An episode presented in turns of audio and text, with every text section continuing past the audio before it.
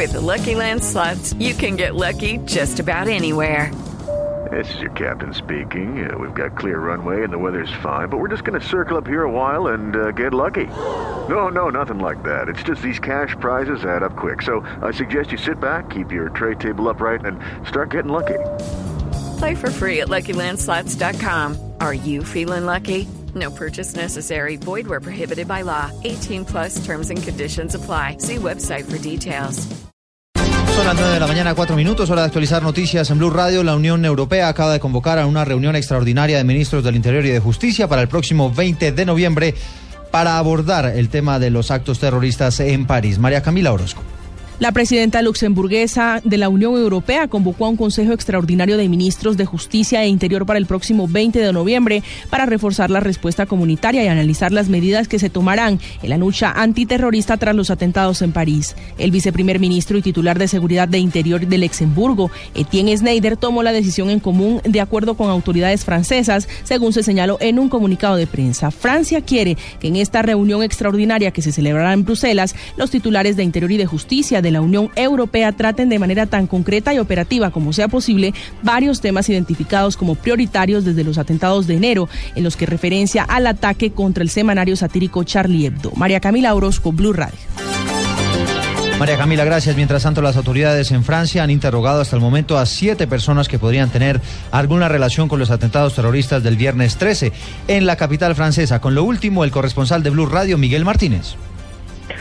Hola, ¿qué tal? Saludo con gusto nuevamente. Efectivamente, se han llevado a cabo estas detenciones eh, preventivas eh, a, siete personas. Eh, cabe recordar que entre ellos se encuentran los familiares de Omar Ismael Mustafay, de 29 años, quien era uno de los atacantes en el Bataclan.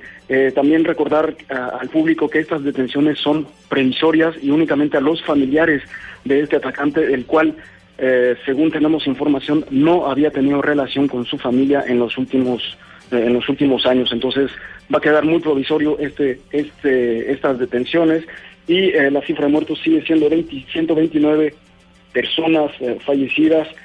tenemos conocimiento de que hay extranjeros, hay estadounidenses, mexicanos, colombianos, también hay chilenos quienes podrían haber estado, quienes estarían dentro de de las víctimas eh, durante los ataques del pasado viernes 13. Finalmente les puedo comentar que eh, las autoridades han pedido que no se que no se mezcle este este tipo de situaciones de los refugiados con eh, con los ataques aquí en París, a pesar de que ya se ha registrado uno de los pasaportes confirmado por Serbia y por Francia de que pertenecía a algún refugiado, pero posiblemente este sería una identidad robada. Este es mi reporte desde París. 9 de la mañana y 7 minutos. Y a propósito de este asunto, hay eh, preocupación entre los familiares del hijo del colombiano que resultó herido en medio de los atentados, porque aún no se ha definido la hora en la que será sometido a una cirugía. ¿Qué es lo último que se sabe al respecto? Estefanía Hoyos, buenos días. Eduardo, así es, buenos días. Pues la información que se tiene hasta el momento es que Daniel Chamorro, el joven baterista que resultó herido en la sala de eventos Bataclan, todavía no ha sido intervenido, intervenido quirúrgicamente por la congestión que se presenta en este momento en las clínicas de París debido a la cantidad de pacientes. Lo que nos dice su padre, el director de la Filarmónica de Cali, Alberto Chamorro, quien desde esta ciudad hace seguimiento al estado de salud de su hijo, es que se encuentra estable y que muy posiblemente él viajará a París para acompañar a su hijo en los próximos días y hacer un seguimiento más de cerca. Hasta el momento no se ha definido la hora de la intervención quirúrgica y continúan a la espera de que sea atendido. Esta es toda la información hasta el momento. Estefanía Hoyos desde Cali. Gracias, Estefanía. Y mientras tanto, en Colombia continúan las manifestaciones de solidaridad.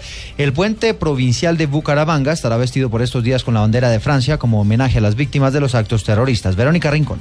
Como un mensaje de condolencia por las víctimas del ataque terrorista en París durante toda la semana, el puente provincial de Bucaramanga que une al centro con el occidente de la ciudad proyectará la bandera de Francia.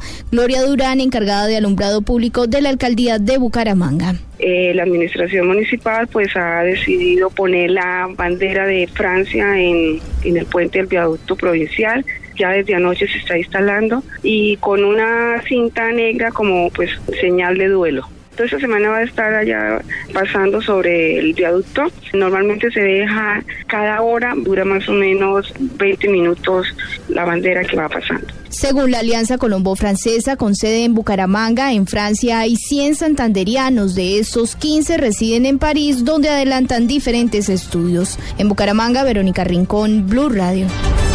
9 de la mañana, 9 minutos. En otras noticias les contamos que el Comité Departamental de Gestión del Riesgo aprobó el plan de acción de recuperación frente a los daños causados por la temporada seca y el fenómeno del niño en el Atlántico. Diana Comas. El subsecretario de Prevención y Atención de Desastres en el Atlántico, Edinson Palma, explicó que dentro del plan de acción aprobado para 2016 urge que se aumente la capacidad de distribución de agua potable mediante carrotanques con el ánimo de cubrir las zonas afectadas en el departamento. Para los pequeños campesinos, medianos campesinos, el sector ganadero, como también para suplemento alimenticio de, de animales, el abastecimiento de agua potable a través de carrotanques también seguir rehabilitando highways, poder ampliar la rehabilitación de algunos pozos profundos que ya están en algunas veredas. La declaratoria de calamidad pública se mantiene especialmente en los municipios de Piojó, Tubará, Baranoa y Luruaco. En Barranquilla, Diana Comas, Blue Radio.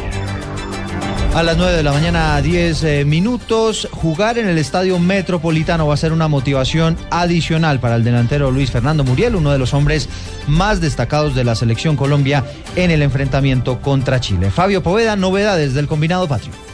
A esta hora la selección hace trabajo de gimnasio en el Hotel de la Concentración y en la tarde tendrá actividad de campo en el Estadio Metropolitano. A Argentina se le mira con respeto a pesar de sus ausencias. Edwin Cardona prevé un partido en el que el control de la pelota será fundamental.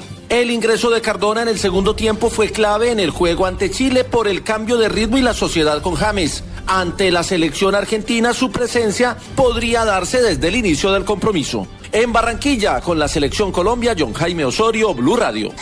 Noticias contra reloj en Blue Radio. Son las 9 de la mañana, 11 minutos. Noticia en desarrollo. El presidente de los servicios secretos internos de Alemania considera que es poco probable que los terroristas islamistas lleguen a Europa camuflados como refugiados.